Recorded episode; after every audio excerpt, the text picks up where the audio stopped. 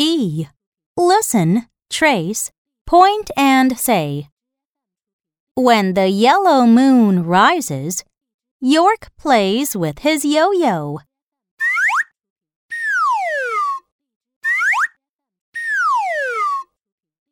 York eats the yummy yam, and York yells like a yak in the yard.